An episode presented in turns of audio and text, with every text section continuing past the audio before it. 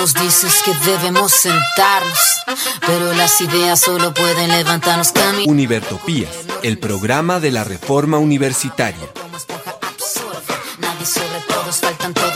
Proyecto comunicativo de la Asamblea Constituyente de la Universidad Distrital.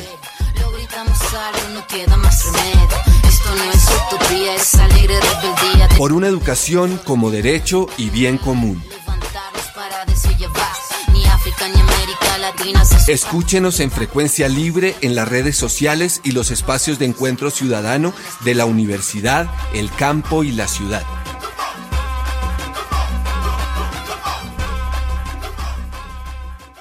Hoy, 8 de julio de 2022 de la era de nuestro Señor, los perversos e insensatos, pero no atenidos de Univertopías, llegamos a la misión número 160 y con ello saludamos una vez más a todos los que se encuentran al otro lado de las ondas electromagnéticas, a los participantes de nuestra emisión, a nuestro ingeniero de sonido, a la Academia Luisa Calvo. A todos un fuerte abrazo y la convicción por la construcción de un nuevo país. En esta emisión, estando finalizando la decimoprimera semana del periodo académico 2022-1, vamos a trabajar en Noticias de la Universidad. Iniciemos nuevamente nuestra charla sobre la Asamblea Universitaria. Retomamos los temas de la Asamblea y trabajaremos el tema de la estructura académica, a propósito de los trabajos que iniciaron en la comisión del Consejo Superior y del Consejo Académico. Frente a el pago de los docentes, definitivamente hay que ponerle coto al asunto. Nada que le pagan plenamente a todos los docentes de vinculación especial de la Universidad Distrital. En noticias externas, lo que viene en la construcción de nación. Y un debate que vamos a poner sobre la mesa. Alejandro Gaviria representa los intereses de los sectores populares de la universidad pública en el Ministerio de Educación. Arranquemos pues con nuestra zona musical. País portátil con Rubén Blades.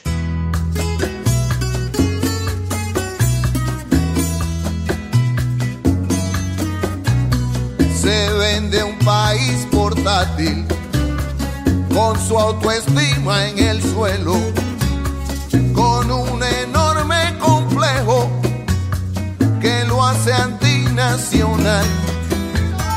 Es un lugar sin memoria ya nada sorprende. Ni ver crimen indultado o a un charlatán presidente. Se vende un país portátil, se ofrece un país portátil, se alquila un país portátil, se empeña un país portátil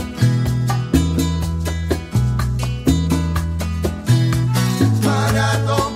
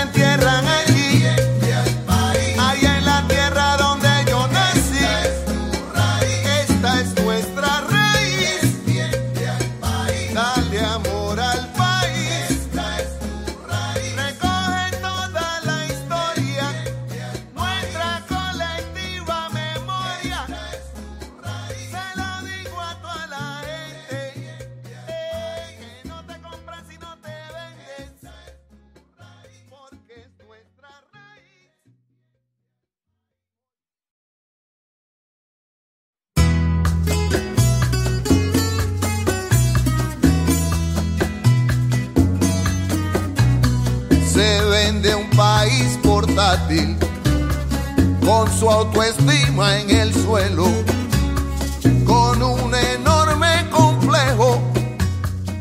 Bueno, y de ese país portátil del que habla Rubén Blades, podríamos decir que es cualquiera de los países de América Latina, cualquiera de los países de África, cualquier país que nos imaginemos en el subdesarrollo, cualquier país que simula tener muchos avances, cualquier país en que nos encontremos en donde su presidente diga que está haciendo desarrollos por crecer la economía, por desarrollarse como uno de los países más ricos del mundo, cuando en términos reales es uno de los países que más debe, que más empréstitos tiene, que más intereses a la deuda tiene que pagar.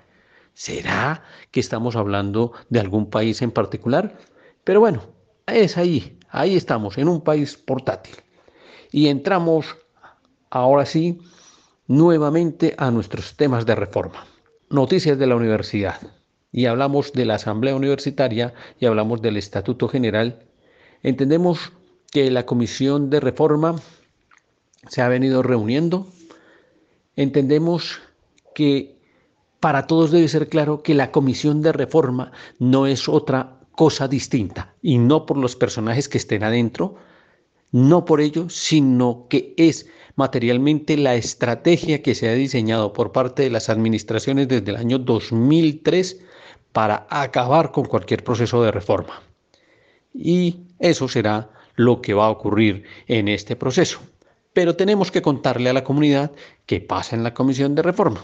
En ella, Flor y Ángel, que han venido participando los estudiantes de la Asamblea Universitaria, de la mesa directiva, pero también el representante al Consejo Académico del caso de Ángel y el representante al Consejo Superior el caso de Flor, han estado participando de manera activa en esta comisión de reforma que no es otra cosa que la comisión de la destrucción de cualquier reforma en la universidad, históricamente demostrado, no por los personajes que participan, como hemos dicho ya, sino porque esa es su condición. Después de más de 20 sesiones, 30 sesiones, terminan diciendo que no hay posibilidad de hacer esa reforma y que hay que empezar un nuevo proceso. Y así llevamos, en particular en el siglo XXI, 20 años en proceso de reforma. Pero bien, se han reunido y ingresaron en la sesión del día de ayer en el trabajo que tiene que ver con la estructura académica. La estructura académica que se titula en el documento que se entregó Organización Académica está inscrita dentro del título tercero que se denomina Estructura y Organización de la Universidad. Allí se desarrollan tres capítulos. El primero de ellos, la organización académica, el segundo, la organización administrativa y el tercero, el bienestar universitario. Bueno, nos inscribimos en el capítulo 1 de ese título tercero, organización académica, que va desde el artículo 66 hasta el artículo 170. Es decir, es un trabajo robusto que está dividido fundamentalmente en tres bloques un primer bloque de definiciones porque arranca diciendo que el campo es el concepto central que soporta la concepción académica que tiene la universidad. Y entonces explica qué es el campo y cuáles son los campos que existen en la universidad.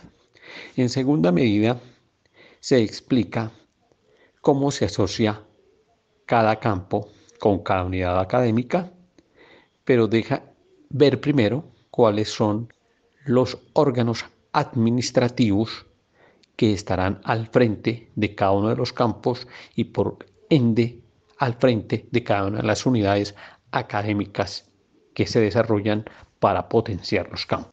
Y finalmente se describe una a una las unidades que corresponden a cada campo y cuando se describen se precisa cuál es la unidad, cuáles son los actores de las unidades, cómo se lleva la dirección de esas unidades desde el punto de vista de toma de decisiones en los consejos y de desarrollo ejecutivo en las direcciones o decanaturas, para presentar posteriormente la estructura y la forma como económicamente y financieramente van a funcionar. Con ello se deja claro que está la definición, la dirección y la estructura de cada una de las formaciones que soportan la organización académica. Arranquemos pues entonces con las definiciones. El primer concepto importante está descrito en el artículo 66 que dice de la organización académica. Oigamos pues qué se dice aquí. La organización académica de la Universidad Distrital Francisco José de Caldas es el conjunto articulado de estructuras responsables del cumplimiento de los principios, las funciones universitarias y los objetivos institucionales, en cabeza del Consejo Académico y con el acompañamiento del equipo de rectoría, con el rector a la cabeza. La organización académica se fundamenta en la noción de campos y está estructurada en vicerrectorías, facultades, escuelas, institutos y centros. ¿Qué debemos aclarar aquí? Primero, que esa organización académica de la universidad es el conjunto articulado de todas las estructuras responsables que logran el cumplimiento de los principios de la universidad, de las funciones universitarias, que son la docencia-formación, la investigación-creación y la proyección social-extensión, y los objetivos institucionales que hayan sido descritos antes en el primer capítulo, en el primer título. ¿Y quién está en cabeza de desarrollar eso? El equipo de la rectoría, pero fundamentalmente la máxima autoridad académica en la universidad, que es el consejo académico. ¿Y el equipo de la rectoría por quién está constituido? Por los vicerrectores y por quienes acompañan a la administración desde el punto de vista ejecutivo en los procesos académico-administrativos, es decir, los responsables administrativos de la gerencia administrativa de la universidad y los encargados de la parte estratégica de la universidad, incluyendo allí también el sistema de bienestar universitario. Pero están en cabeza de qué? En cabeza de las unidades académicas que van a ser desarrolladas con la concepción o la noción de campos y que están estructuradas por las vicerrectorías y por las facultades, escuelas, institutos y centros, que son las unidades académicas. Allí seguramente no queda claro cómo interactúan los campos con las unidades académicas, pero eso es lo que viene enseguida en el desarrollo. Y entramos ahora a explicar la noción de campo. Esta noción de campo se desarrolla en el artículo 67, que dice, es un escenario social de interacción y comunicación que permite la conformación e integración de comunidades académicas alrededor de afinidades e intereses comunes que generan, desarrollan, interpretan, comprenden, explican, divulgan, apropian y difunden conocimientos y saberes, en consonancia con las funciones universitarias. La universidad desarrolla su organización académica en campos de formación, de conocimiento, saber y en campos estratégicos. ¿Qué es entonces el campo? El campo es aquel escenario que se trae desde la física, en donde hay unas tensiones, en donde hay unos actores que interactúan. Y entonces el campo termina siendo, a la luz de los planteamientos del sociólogo francés Pierre Bourdieu, aquel escenario en donde interactúan, en donde se comunican, en donde entran en contradicción ciertos actores. ¿Cuáles actores? Los actores de la comunidad universitaria. Llámense egresados, estudiantes, profesores, trabajadores, dependiendo de cómo interactúa, de quién interactúan, estamos hablando de uno u otro campo. Y ¿Cuáles son esos campos? ¿Cuáles posiblemente son esos campos? Los campos de formación es uno de ellos. El campo de conocimiento saber es otro de ellos y el tercer campo es el campo estratégico. Cada uno de estos campos se van a desarrollar a continuación en el artículo 68, 69 y 70. Pero la concepción de campo es ese escenario en donde interactúan los miembros de la comunidad universitaria con el conocimiento para crear las tensiones que van a dar origen al desarrollo de nuevo conocimiento. Veamos a ver entonces cuáles son los campos que se tipifican. Artículo 68. Campo de formación. Este campo se ocupa de la gestión, diseño, planeación, seguimiento y evaluación del currículo de la definición y cumplimiento de los lineamientos de formación y de las relaciones de la didáctica, la pedagogía y el contenido de los campos de conocimiento saber. En este campo convergen las comunidades de estudiantes, docentes y personal administrativo y la instancia académica responsable de su desarrollo es la facultad. Entonces nos están diciendo que este campo es el que se ocupa fundamentalmente de todo lo que tiene que ver con la planeación, el seguimiento y la evaluación del currículo, el que tiene que ver con los lineamientos de formación, el que tiene que ver con el desarrollo de la didáctica, de la pedagogía, en donde el actor fundamental es el estudiante y la manera como se interrelaciona con los docentes, en la manera como se interrelaciona con los administrativos, con los egresados, pero fundamentalmente el actor central es el estudiante. Y nos dicen cuál es la unidad académica responsable de desarrollar este campo. Nos dicen que es la facultad. La facultad potencia el campo de formación, campo de formación que es el que va a permitir que el estudiante interactúe con una serie de conocimientos, con una serie de saberes. El siguiente campo es el de conocimiento saber, que se desarrolla en el artículo 69. Este campo se ocupa de la producción, recreación y de construcción de conocimiento a través de procesos de investigación, creación y de su gestión. Potencia el diálogo de saberes y el abordaje de problemas de investigación-creación. En este campo converge la comunidad de docentes quienes se adscriben a la escuela como instancia responsable del desarrollo del campo. Es decir, este campo es el que produce deconstruye y desarrolla conocimiento. Y en él, en él se encuentran los docentes. Converge la comunidad de docentes y entran en deliberación para construir ese conocimiento. ¿Y dónde se encuentran? Se encuentran en una unidad académica que se llama escuela que es la instancia responsable de potenciar y desarrollar el campo de conocimiento saber, que es del que estamos tratando. En el artículo 70 se desarrolla el campo estratégico. El campo estratégico propende por la generación de vínculos de cooperación para que la universidad pueda relacionarse con sectores específicos y de acuerdo con su carácter y en el marco de su autonomía incidir en la proyección y solución de problemas de la ciudad-región, problemas del país y del mundo. En este campo convergen los docentes, los estudiantes y las comunidades articuladas a los proyectos desarrollados por los institutos, a los proyectos desarrollados por los centros, proyectados por supuesto desde las escuelas y los desarrollos curriculares de los programas académicos en sus áreas de formación que están escritos en las facultades.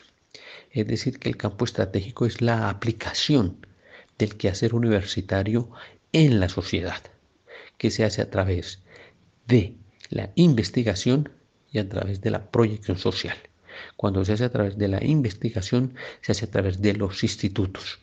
Cuando se hace a través de la proyección social, se hace a través de los centros. El debate se da en las escuelas y se proyecta en los institutos, en la investigación y en los centros en la proyección social. Pero es la aplicación concreta de la actividad universitaria en la sociedad. Esos son los campos estratégicos.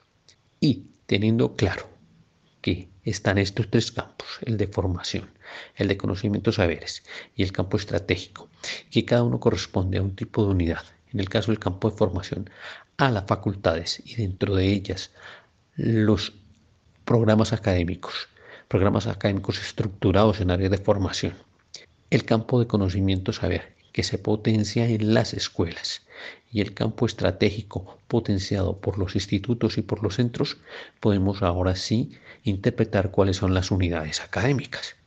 Las unidades académicas que se desarrollan en el artículo 71 se tipifican como aquellas que tiene la universidad, que conforman la universidad para potenciar los campos y son las facultades para potenciar el campo de formación, las áreas de formación que están adscritas a las facultades y recogen varios programas académicos que tienen afinidad en su visión, en su concepción y en sus campos.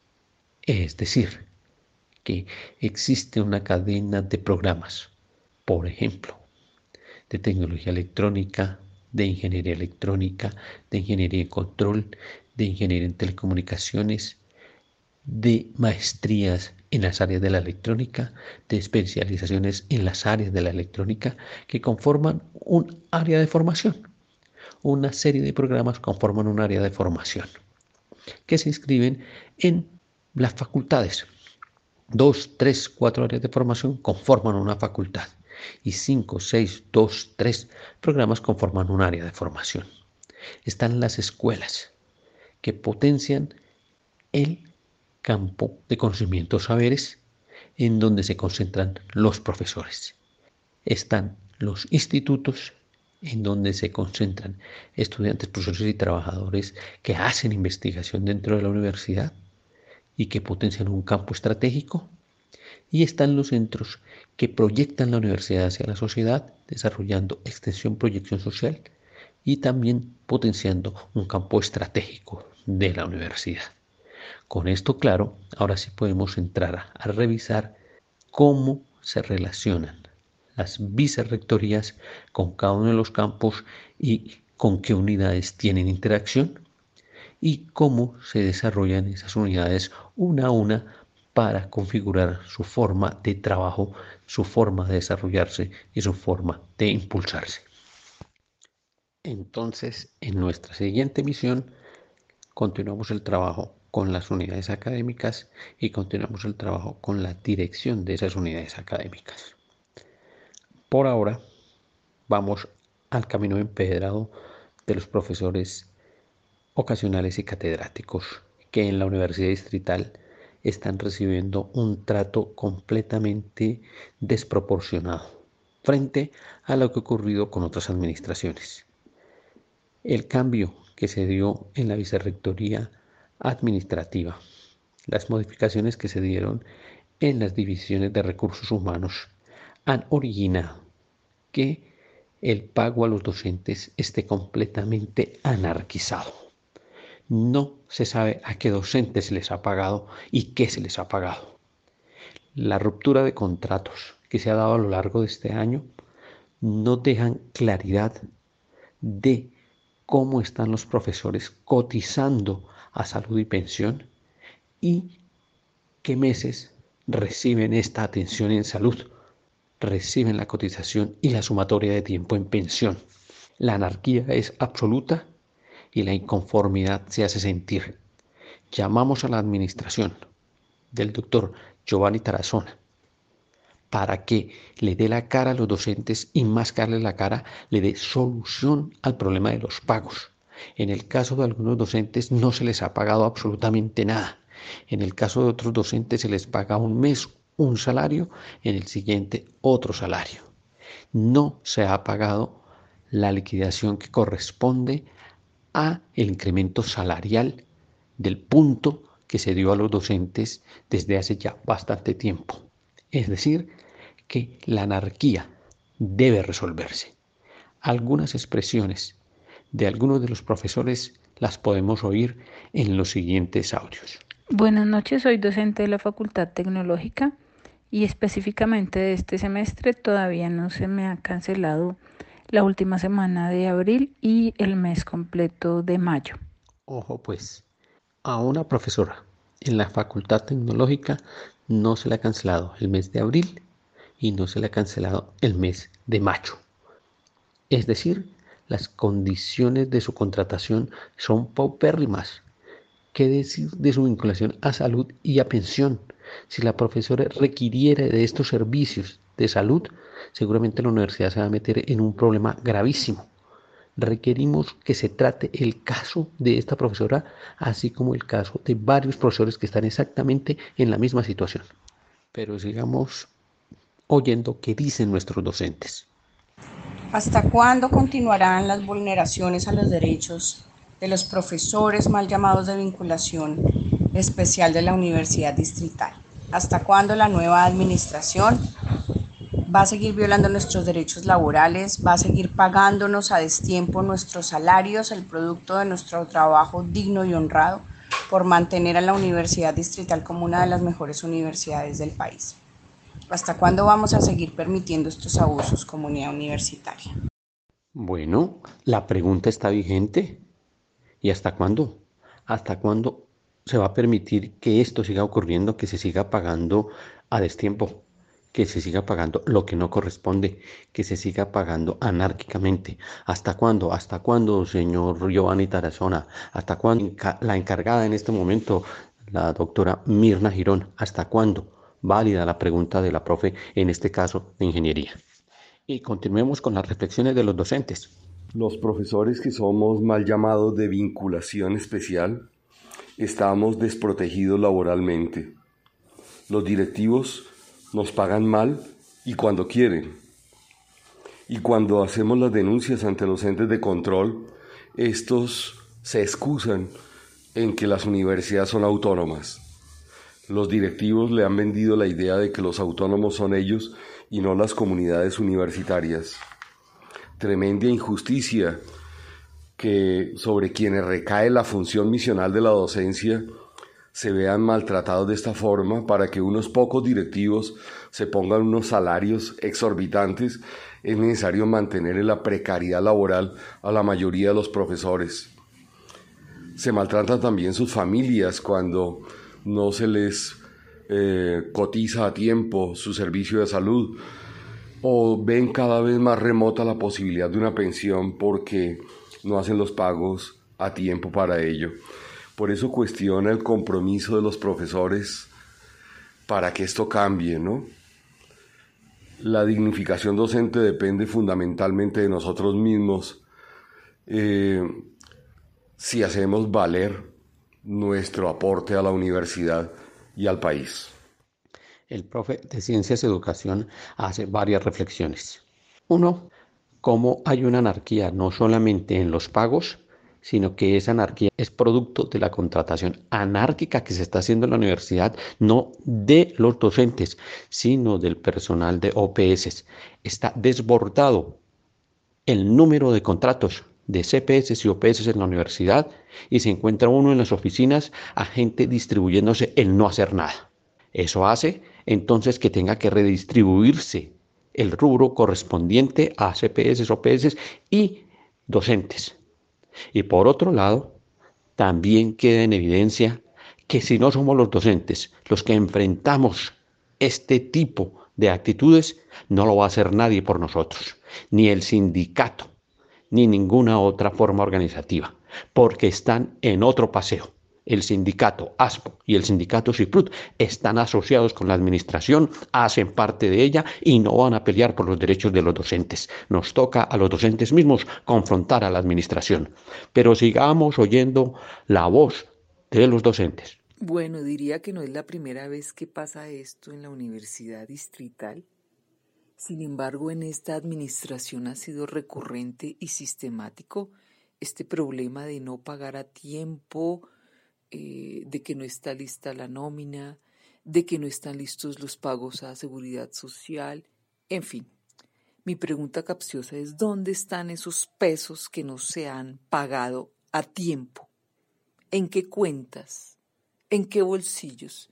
Y es una pregunta necesaria, porque nosotros también como trabajadores y trabajadoras de la universidad, tenemos que estar alerta con el tema de los recursos y la ejecución presupuestal. En este momento es porque nos afecta directamente, ¿cierto? Eh, sin embargo, es un tema eh, al que hay que seguirle la pista. En segunda instancia, eh, me pregunto dónde están los sindicatos. ¿Dónde están en el acompañamiento jurídico? Jurídico, no solamente a través de comunicados y denuncias. ¿Dónde está la acción real frente a estos temas? No la veo, sinceramente no la veo. Y de otro lado, pues la invitación, ¿no? Eh, a la gente que nos escuche. Nosotros educamos entre todos más de 27 mil estudiantes que pertenecen tanto a la ciudad como a otras regiones del país. Por lo tanto, en este momento es un problema que nos afecta a nosotros, a los maestros y maestras de vinculación especial de la Universidad Distrital, pero seguramente usted tiene allá estudiando a sus hijos, bueno, más bien aquí, estudiando a sus hijos e hijas. Y usted sabe, cuando hay mala administración de los recursos, uno empieza a aburrirse con una institución. Así que hay unas afectaciones no solamente en el orden de lo laboral propiamente, sino también afectaciones en la mirada que uno tiene de su patrono, que en este caso es la Universidad Distrital.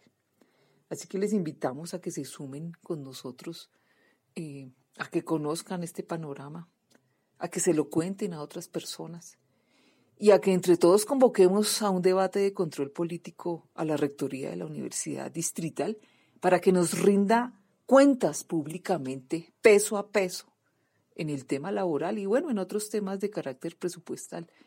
Pero pensando como trabajadores y trabajadoras, pues eh, eh, por lo menos que rindan cuentas sobre ello. ¿Por qué tanta demora? ¿Por qué tanto enredo? ¿Qué es lo que está pasando hoy en la Universidad Distrital frente a este tema? Y aquí la profe de Ciencias de Educación nos deja planteadas varias preguntas la que ya habíamos hecho. ¿Dónde y qué están haciendo los sindicatos frente al problema de los docentes llamados de vinculación especial? Dos, ¿dónde está ese dinero que producen los intereses de pagar a destiempo, de pagar con posterioridad? ¿Qué se hacen? ¿A qué bolsillo se meten? Ojo, pues es dinero público. Y tercero, ¿qué están haciendo? ¿Qué estamos haciendo los docentes? Ya recurrente la pregunta, ¿Qué estamos haciendo para impedir que la administración siga en esta anarquía de pagos? Y finalmente, bueno, señores, Administración Universidad Estatal, rindan cuentas. No es reunir a los profesores y a los estudiantes para echarles novelas, sino para contarles cómo está la situación real del presupuesto de la universidad, porque un rubro como el de docentes está anarquizado no se paga tiempo, no se ejecutan las cosas como se debe y por qué están sometiendo a docentes a el no pago de pensión, al no pago de salud, poniéndolos en riesgo. Y veamos qué siguen diciendo los docentes.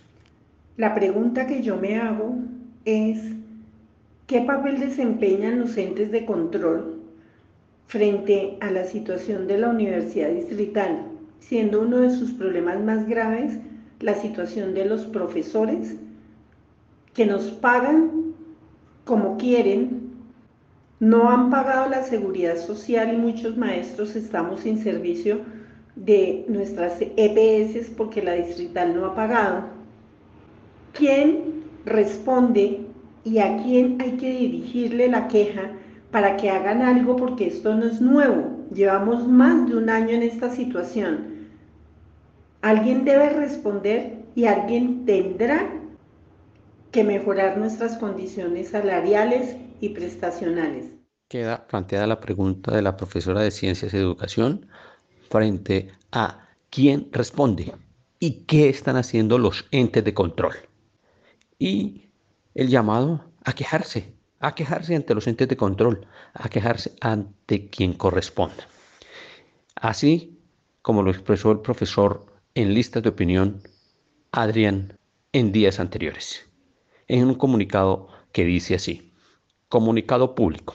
Reiteradamente la Universidad Distrital Francisco José de Caldas incumple en sus obligaciones con docentes de vinculación especial en lo que se refiere a pagos de salarios y afiliaciones son muchas las inconsistencias, atrasos en pagos, errores en los salarios, desafiliaciones de salud por mala gestión. En estos momentos se presenta un desequilibrio en el cumplimiento de pagos correspondientes al mes de junio del 2022. Sin explicación clara, la Administración Universitaria, por un lado, asegura desde el viernes primero de julio haber realizado todo el procedimiento requerido para los pagos de docentes en su totalidad. Esto incluye nóminas, transferencias y demás. Pero el día de hoy, 5 de julio, el mayor porcentaje de docentes ocasionales de vinculación especial están aún esperando por la consignación de salarios, o al menos por una respuesta clara que explique la razón del inconveniente. La diferenciación es injustificable. Docentes de planta reciben sus pagos sin dificultad antes del cierre del mes, pero docentes de vinculación especial deben padecer la incertidumbre de nunca saber cuándo serán cumplidos sus pagos. En estos momentos, la situación es tan confusa que una pequeña parte de docentes recibieron sus pagos, pero la gran mayoría no, aunque la universidad asegura que cumplió con las transferencias, pero la falta de pago correspondiente a junio, cumpliéndose ya el quinto día de julio, incluye varias formas de vinculación, TCO, MTO, hora cátedra, e incluso honorarios. Y se da en cuentas de diferentes bancos, de modo que no está relacionado con un banco o una vinculación. Sorprendentemente, la administración universitaria no ha logrado aclarar las razones de este inconveniente. No logra determinar si fue un problema en el procedimiento de sus oficinas o si es por causa de los bancos. Terminando ya la jornada laboral del 5 de julio, la institución no es capaz de detectar dónde se dio el problema. ¿Por qué no se hicieron efectivos los salarios? ¿Dónde están los dineros transferidos? ¿En qué estado están estos pagos en relación al banco? No hay claridad ninguna aún en este momento. Por otro lado, según los pagos realizados y los que no se han hecho efectivos, pero que ya figuran en los desprendibles del sistema, hay un saldo excedente en los salarios, de lo cual tampoco se nos da ninguna razón. Además, no es claro el manejo de la universidad en relación al pago de primas, el cual debería realizarse en dos momentos del año, junio y diciembre, siendo el 30 el último día para cumplir con este compromiso en el mes de junio, lo cual no se ha cumplido por la Universidad Distrital este año y de hecho es costumbre no cumplirlo así. En la Universidad Distrital tenemos docentes de vinculación especial que por problemas de información en el sistema no reciben pago desde el mes de abril del presente año. Y aunque sus informaciones han sido ajustadas correctamente en el sistema, sus pagos aún no son cumplidos. Con la justificación de ajustar y asegurar el cumplimiento correcto de los pagos y organizar este procedimiento administrativamente, la universidad avisó la instalación del sistema Titán, instalación que lógicamente implica inversión de tiempo y recursos, pero las inconsistencias se mantienen a pesar de que dicho sistema, según se informa, ya está siendo utilizado. La Universidad Distrital debe clarificar sus procedimientos y cumplir efectivamente con los pagos de sus docentes sin distinción ni separaciones por tipo de vinculación, lo cual atenta contra el bienestar de nuestra comunidad. Exigimos que se cumpla con los pagos de forma inmediata y no se repitan estos inconvenientes. Ese es el comunicado del profesor Adrián, a quien agradecemos, a él y a la profesora Paola, que se han puesto el overall por los profesores ocasionales catedráticos, mientras que los sindicatos se dedican a reunirse con la administración, disque en un proceso de negociación en el cual nadie sabe de qué temas hablan.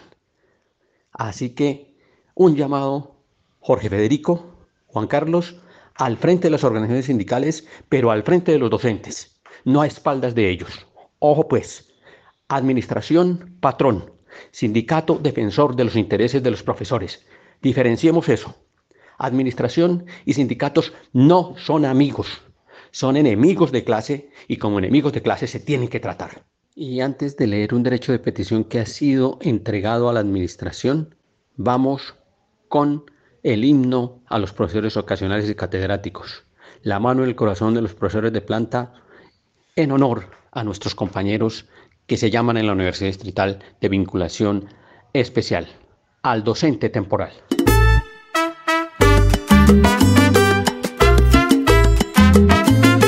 El docente ocasional y de cátedra en cuestión la están pasando muy mal en toda nuestra nación. En las universidades públicas de la nación hay que decir con claridad y razón. Hay docente ocasional y de cátedra precarios con exceso laboral, pero de bajos salarios. Dicen que no es empleado,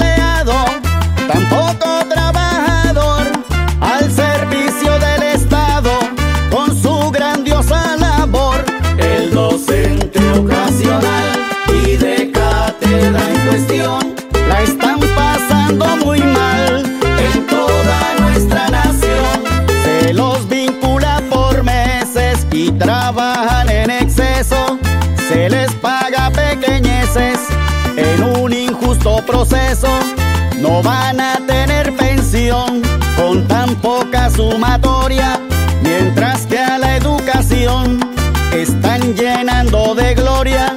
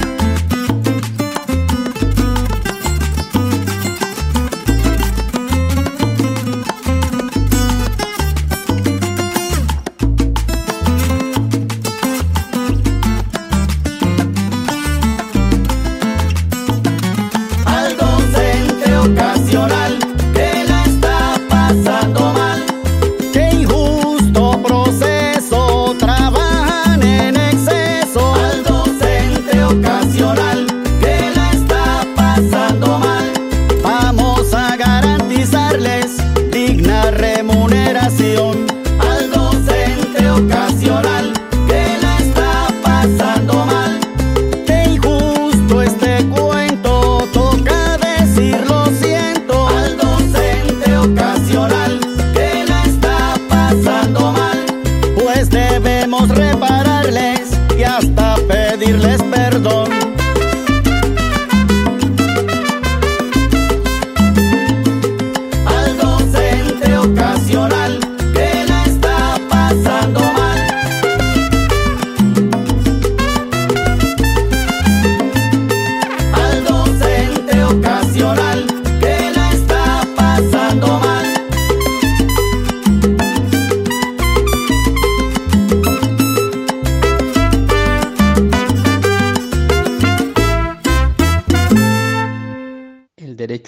Derecho de petición instaurado por algunos docentes en forma individual dice así, Bogotá, Distrito Capital, 7 de julio del 2022. Señores, Jorge Enrique Vergara Vergara, División de Recursos Humanos, carrera séptima, número, talento humano, correo electrónico, Universidad Francisco José de Caldas, Ciudad. Referencia, derecho de petición, información sobre pagos salariales, cálculos de puntajes y normas que lo regulan. Fundamentos de hecho. Soy docente en la Universidad Distrital Francisco José de Caldas, Facultad X, proyecto curricular D, desde el año tal, actualmente en la categoría y se dice el escalafón. Segundo, durante el ejercicio de mi labor como docente en la institución, he desempeñado mis funciones con responsabilidad, puntualidad y ética para con los estudiantes, los colegas, los administrativos, los directivos y la comunidad universitaria en general. 3. Desde el mes de febrero del año 2022, la universidad ha venido cancelando los salarios docentes con un retraso de una semana en los tiempos habituales de consignación, es decir, que ya no se hacen los pagos los días 28 de cada mes, sino que se realizan los días 5 del mes siguiente. 4. Hasta el momento no se ha generado un comunicado oficial por parte de las instancias directivas, entiéndase rectoría, vicerrectoría, recursos humanos o recursos financieros, en la que se expliquen las razones que han generado este retraso en las fechas habituales de pagos de salarios docentes. 5. En algunos casos, los salarios efectivamente consignados varían de mes a mes, siendo en ocasiones inferiores o superiores a lo estipulado, lo que genera adiciones o descuentos en los meses posteriores. 6.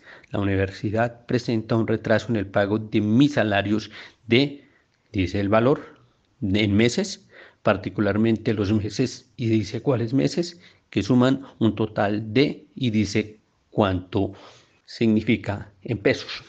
7. En este punto no hay claridad sobre la forma en que se vienen realizando los pagos por parte de la universidad, ni hay información que permita entender el retraso en los pagos de salarios docentes durante todo el primer semestre del año 2022. Fundamentos de derecho. La presente petición está amparada para todos los efectos en las siguientes leyes. Constitución Política de Colombia de 1991 Ley 1437 de 2011, Código Procedimiento Administrativo y de lo Contencioso Administrativo. Ley 1755 de 2015, Regulación del Derecho Fundamental de Petición. Ley 2207 de 2022, Modificación del Decreto Legislativo 491 del 2020. Ley 1712 de 2014, Ley de Transparencia y del Derecho de Acceso a la Información Pública Nacional. Inicialmente, la Constitución Política de Colombia de 1991, su artículo 23 señala, toda persona tiene derecho a presentar peticiones respetuosas a las autoridades por motivo de interés general o particular y obtener pronta resolución. El legislador podrá reglamentar su ejercicio ante organizaciones privadas para garantizar los derechos fundamentales. Derecho reiterado por la Ley 1437 de 2011, parte primera, título 1, capítulo 1, artículo 2. Las normas de esta parte primera del código se aplican a todos los organismos y entidades que conforman la rama del poder público en sus distintos órdenes, sectores y niveles, a los órganos autónomos e independientes del Estado y a los particulares cuando cumplan funciones administrativas. A todos ellos se les dará el nombre de autoridades, señalando de igual manera que en el título segundo, capítulo 1, artículo 13, Toda persona tiene derecho de presentar peticiones respetuosas a las autoridades en los términos señalados en el Código por motivos de interés general o particular y a tener pronta resolución. Asimismo, toda actuación que inicie cualquier persona ante las autoridades implica el ejercicio del derecho de petición consagrado en el artículo 23 de la Constitución Política sin que sea necesario invocarlo y, puntualiza en el artículo 14. Salvo norma legal especial y so pena de sanción disciplinaria, toda petición deberá resolverse dentro de los 15 días siguientes a su recepción.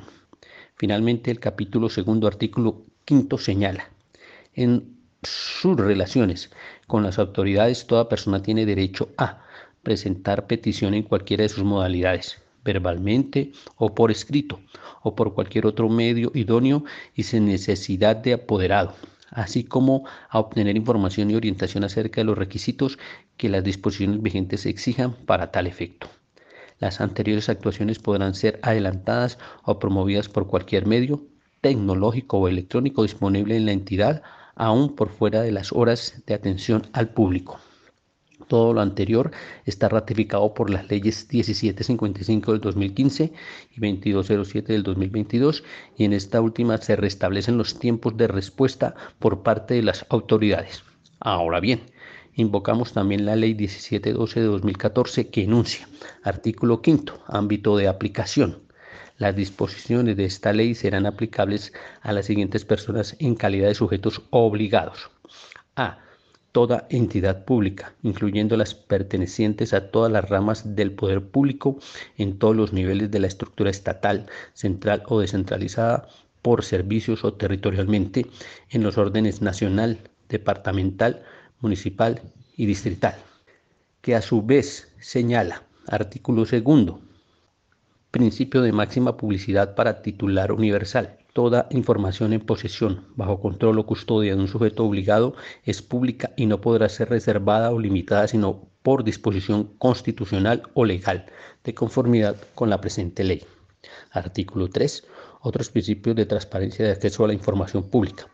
En la interpretación del derecho de acceso a la información se deberá adoptar un criterio de razonabilidad y proporcionalidad, así como aplicar los siguientes principios. Principio de transparencia, principio de buena fe, principio de facilitación, principio de no discriminación, principio de gratuidad, principio de celeridad, principio de eficacia, principio de calidad de la información, principio de divulgación proactiva de la información, principio de responsabilidad en el uso de la información. Peticiones por lo anteriormente expuesto y de forma respetuosa me permito hacer las siguientes peticiones. 1. Copia de la resolución mediante la cual se regulan los puntajes de docentes, las categorías y las asignaciones salariales. 2.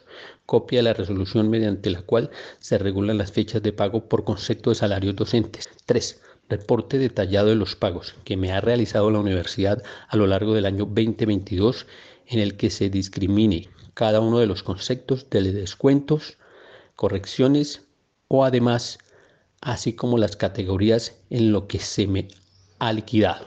4. Copia de la liquidación y pago de los aportes a mi favor por concepto de salud a la EPS, tal en la cual se relacionan los montos pagados y sus fechas de consignación. 5. Copia de la liquidación y pago de los aportes a mi favor por concepto de pensión a la AFP, tal en la que se relacionen los montos pagados y sus fechas de consignación. 6. Certificación laboral del tiempo laborado en la universidad y asignación académica. 7.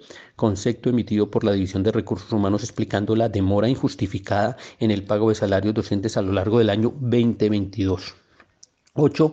Concepto emitido por la División de Recursos Humanos explicando las razones por las cuales se me han dejado de pagar los salarios de los meses. Se dice cuáles meses, por un valor y se dice el valor correspondiente. Firma del docente, categoría del docente y el proyecto curricular y la facultad. Quedamos a la espera de que sean muchos los derechos de petición y que la universidad se vea en la obligación de resolver uno a uno y de darle salida a los problemas de los docentes ocasionales y catedráticos de esta nuestra universidad. Y hasta aquí eh, el camino empedrado de los profesores ocasionales y catedráticos y haremos una breve referencia a las asambleas estudiantiles que se presentaron a lo largo de la semana desde el día martes, que culminaron con una asamblea general en la sede de la ASAP. Quedamos a la espera del informe que nos puedan enviar los estudiantes, ya sea para lo que queda de esta emisión o para la siguiente emisión. Lo importante es que hay algunos mensajes institucionales que es importante oír y algunas posiciones de los estudiantes que también es importante escuchar. Y aquí las tenemos. El pasado 2 de julio, la Alcaldía Mayor de Bogotá realizó una visita técnica a las obras que se adelantan en la Facultad Tecnológica de la Universidad Distrital Francisco José de Caldas. Este edificio tiene un área de 16 mil metros cuadrados aproximadamente, la inversión superior a los 60 mil millones de pesos.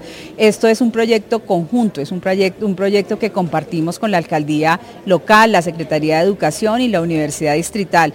Insisto, esto es para el goce de la comunidad eh, universitaria y sobre todo para que sigamos poniendo la Universidad Distrital en el lugar que la universidad tiene en la ciudad, en el país y en el mundo académico. El rector Giovanni Tarazona ratificó el avance de las obras de los edificios Lectus y Tecné. Muy satisfechos porque hoy eh, viene la Administración Central a establecer compromisos de la mano de, los, de, las instituciones que juegan un papel determinante en las aprobaciones, como es Acueducto, en él eh, y Secretaría de Movilidad y pues Defensoría del Espacio Público.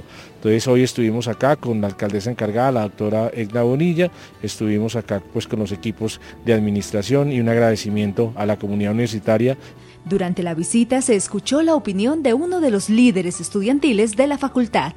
Necesitamos que la administración tanto de la universidad distrital incluya a los estudiantes, nos incluya como comunidad universitaria en la construcción no solamente de la academia, sino en la construcción directamente de lo que infiere eh, lo que es ser eh, persona en Ciudad Bolívar, lo que es ser residente de Ciudad Bolívar, lo que es ser estudiante en una institución que queda en Ciudad Bolívar, lo cual estaremos prestos a acompañar, estaremos prestos y prestas a dialogar y obviamente siempre desde nuestras perspectivas y pues con, la, con el sentir del estudiantado siempre presente. El proyecto estará listo en el segundo semestre del 2022 y gracias a su apertura se crearán 3.000 nuevos cupos.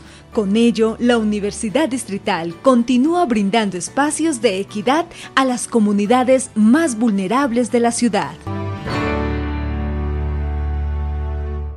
Importante la voz de Andrés Reyes, estudiante de mecánica, quien deja sentada allí su voz frente, sí, al desarrollo de la universidad, pero la importancia de tener en cuenta a los estudiantes.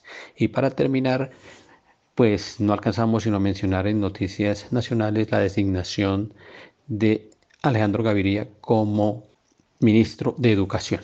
Al respecto hay muchas posiciones, eh, incluso al interior de la universidad hay algunos cuestionamientos por no ser un profesor de universidad pública, por no venir de la universidad pública. Vamos a oír en este momento entonces dos cosas. Primero, eh, la posición de Alejandro Gaviria frente a lo que trabajaría en el ministerio y segundo, eh, un cuestionamiento, pero también una aceptación de Gabo Becerra como representante a la Cámara de esta nominación. Un saludo a todos los estudiantes y las estudiantes de Colombia. Les ahora Alejandro Gaviria, recién designado ministro de Educación de Colombia. Quiero primero manifestar lo que voy a llamar una convicción democrática de construir juntos, de lograr consensos. Quiero también reiterar lo obvio, mi compromiso, claro, es cumplir el programa del presidente Gustavo Petro y la vicepresidenta Francia Márquez, que en lo que atañe a la educación comprende, entre otras cosas, promover una reforma definitiva que traiga mayores recursos de la Ley 30 del año 92, llevar adelante sacar a cabo una reforma al ICETEX, trabajar de manera decidida con toda la sociedad para lograr un aumento significativo, sustancial de la cobertura de educación superior. Quiero contarles, si se quiere, de manera anecdótica, que hace 20 años, en el año 2002, yo escribí mi primer libro, que tenía como título Educación y Movilidad Social en Colombia, que planteaba desde entonces ese desafío si queremos construir una sociedad más justa, más decente y más digna. Quiero también hacer un énfasis eh, así lo dije durante mis meses de precandidato presidencial, en los asuntos de salud mental y socioemocional de los estudiantes en este momento difícil. Espero reunirme con el movimiento estudiantil en las próximas semanas, incluso antes de la posesión del 7 de agosto. Les mando un abrazo y vuelvo y repito y reitero mi voluntad democrática de construir juntos. Gracias. Gaviria manifiesta aquí su compromiso con el programa del pacto histórico, mejorar las condiciones de todo el sistema educativo hacer la reforma general al sistema educativo, garantizar la gratuidad para todo ese proceso educativo desde el preescolar hasta el postdoctorado, asegurar mejores condiciones, la reforma total al sistema educativo público, asegurar que la universidad cumpla un papel mucho más descollante y destacado en procesos de investigación, en procesos de construcción cognitiva. Ahí queda, esperamos que se dé y que participen en el gabinete del Ministerio de Educación profesores de la universidad pública, miembros de la educación pública, sobre todo profesores y egresados de la educación pública en general. Ahora escuchemos a Gabo Becerra. El señor presidente Gustavo Petro nombró al doctor Alejandro Gaviria hoy como el nuevo ministro de Educación. No sorprende porque el doctor Gaviria decidió adherir al proyecto de cambio y porque nosotros promovemos un acuerdo nacional donde son bienvenidos otros sectores que compartan ese proyecto de cambio. Esto no puede desconocer que durante el transcurso del día hemos escuchado voces, sobre todo de la juventud universitaria que salió a las calles que ha sido el corazón de este proceso político que nos permitió ganar en el Congreso, en la presidencia, eh, un factor decisivo. Esta juventud quiere que se respete el programa que se votó y que los colombianos aprobaron. Y ve en el señor ministro y sobre todo en sus posturas anteriores respecto, por ejemplo, a la financiación, un representante que no le genera confianza. Por eso el ministro tiene que entender que no solamente se trata retóricamente de invitar al diálogo, sino de hacerlo efectivo. En lo particular expresé mi descontento por dejar por fuera a los profesores universitarios del proceso de empalme y sí permitir la participación de otros sectores que nos parece legítima, pero eso no debería implicar excluir a los profesores universitarios.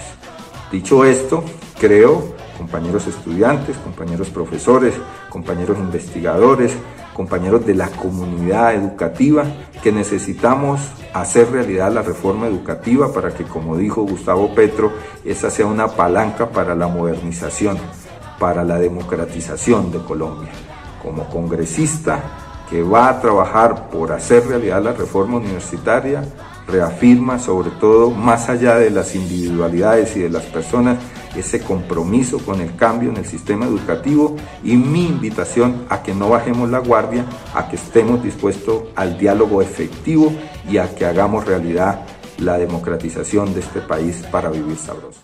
Lo importante aquí es que las banderas de movilización de todo el movimiento educativo popular de todo el movimiento público se mantengan, que la movilización se mantenga, que las banderas estén arriba y que efectivamente se busque la manera no de acompañar, sino la manera de garantizar que las reivindicaciones de los estudiantes y de la educación que necesita el país se desarrolle desde la base, se desarrolle desde las comunidades es el llamado que le hacemos a todos los estudiantes, los profesores, los trabajadores universitarios, los trabajadores educativos y al pueblo en general.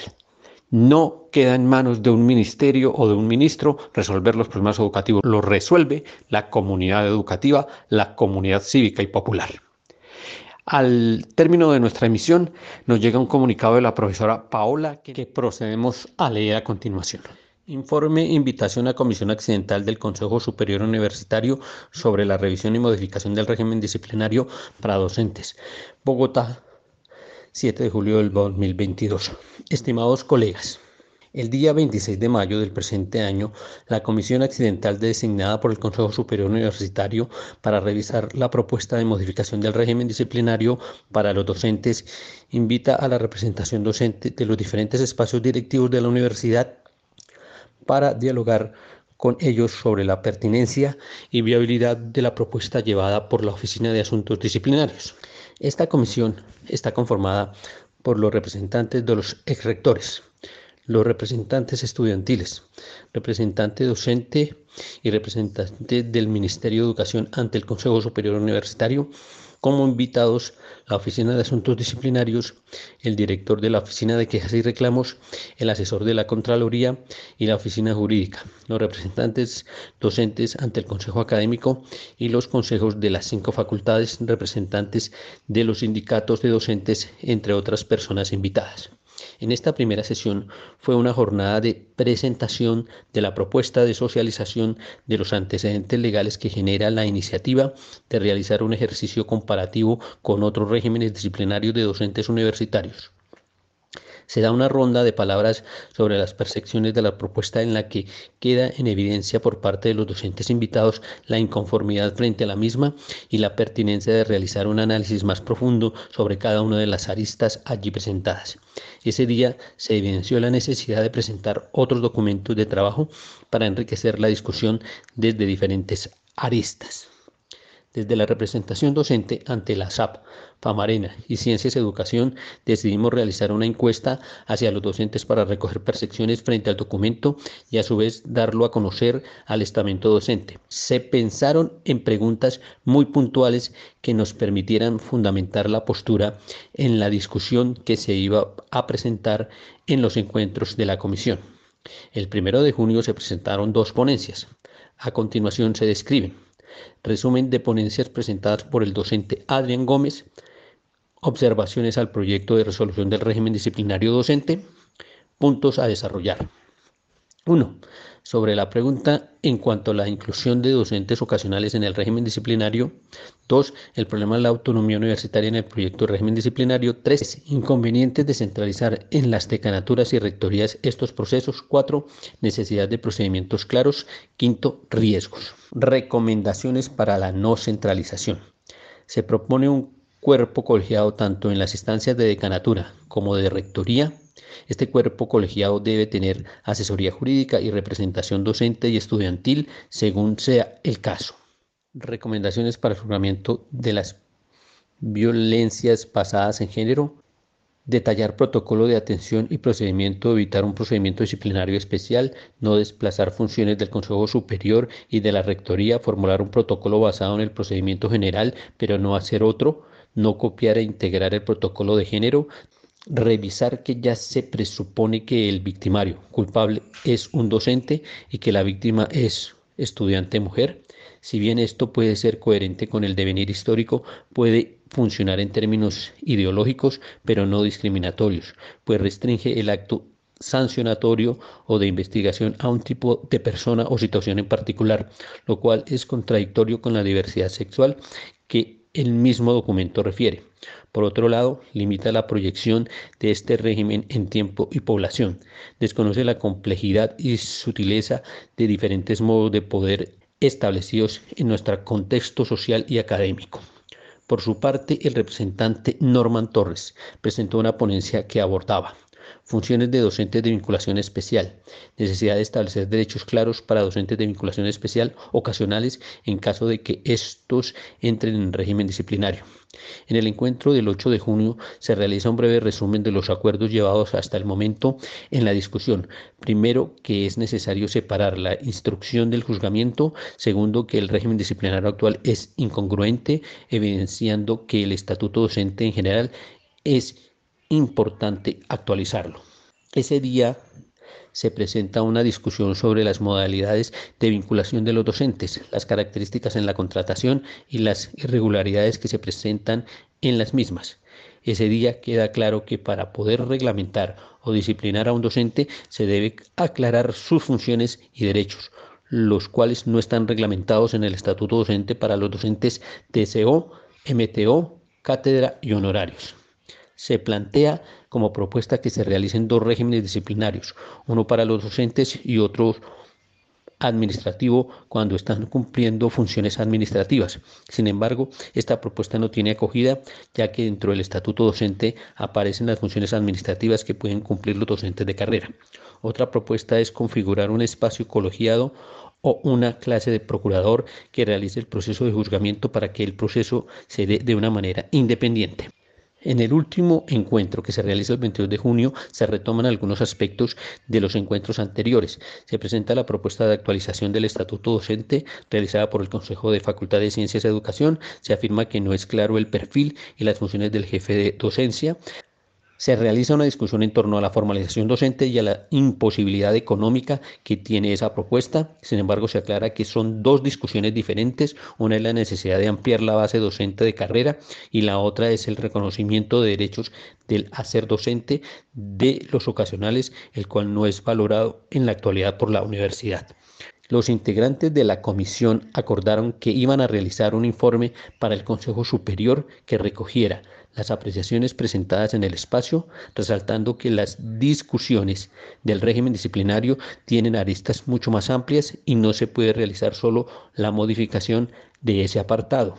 Se nos dijo que íbamos a conocer de manera previa el documento para poder hacer las sugerencias que consideráramos pertinentes. Sin embargo, hasta el momento eso no se ha dado. Cordialmente firman Adrián Gómez González, representante docente de Facultad de Artes, Jorge Orlando Blanco Suárez y Paola Andrea Vergara Amortegui, representantes docentes Facultad de Ciencias de Educación, Norman Torres, representante docentes Facultad de Medio Ambiente. Se anexan la propuesta de Adrián Gómez, la dirección correspondiente, la propuesta de Norman Torres y la propuesta del Consejo de Facultad de Ciencias y Educación y la dirección correspondiente. Mil gracias por el informe a la profesora Paola al profesor Adrián y al profesor Norman Torres.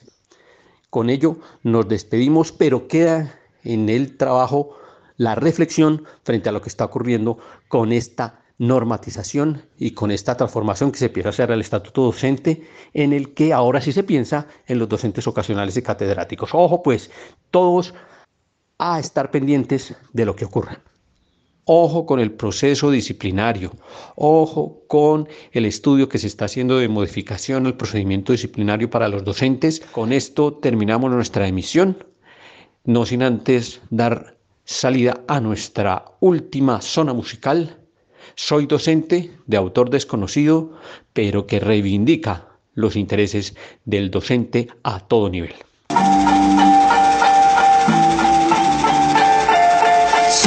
No soy el que trabaja cuatro horas por día, ni el que tiene tres meses de vacaciones, no soy el que vive de paro ni el que no le gusta laburar, no soy el que abusa de las licencias, soy profe, soy mi caja de tizas y borrador, mi resma en la impresora y mi cartuchera llena de lapiceras para compartir, soy el oído y la mano que acompaña el camino de estudiante, soy el centro de estudiantes, el proyecto extracurricular, el trabajo interdisciplinario, soy el trabajo fuera del aula, desconocido y descalificado, soy la madre que está ausente en el acto de sus hijos.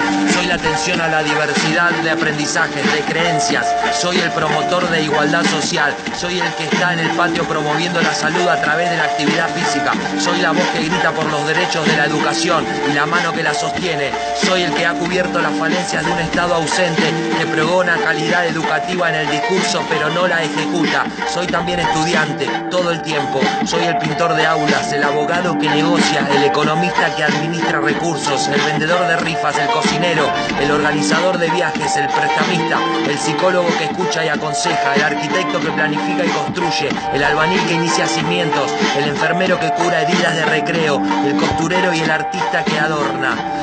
Soy todas las profesiones en una, soy quien ve pasar al mundo entero por sus aulas, soy el formador de formadores que quiere encender la chispa del compromiso en los futuros docentes, soy el chivo expiatorio de la sociedad, de una sociedad anestesiada, ignorante, cobarde, de una sociedad que apunta con el dedo y enarbola, orgullosa, la bandera de la opinión desinformada, que traga la opinión tendenciosa de los medios y la vomita sin digerirla.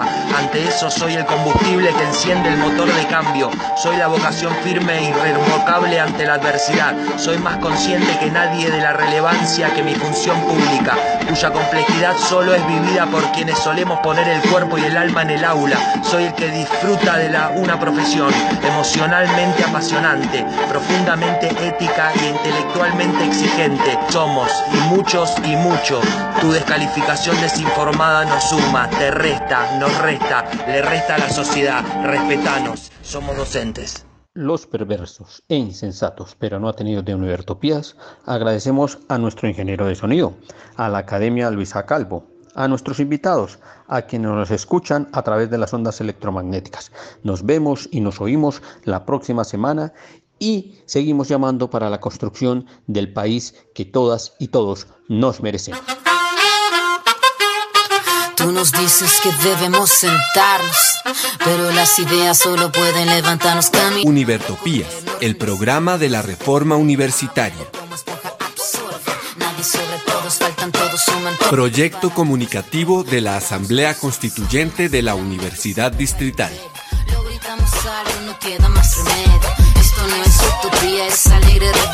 Por una educación como derecho y bien común.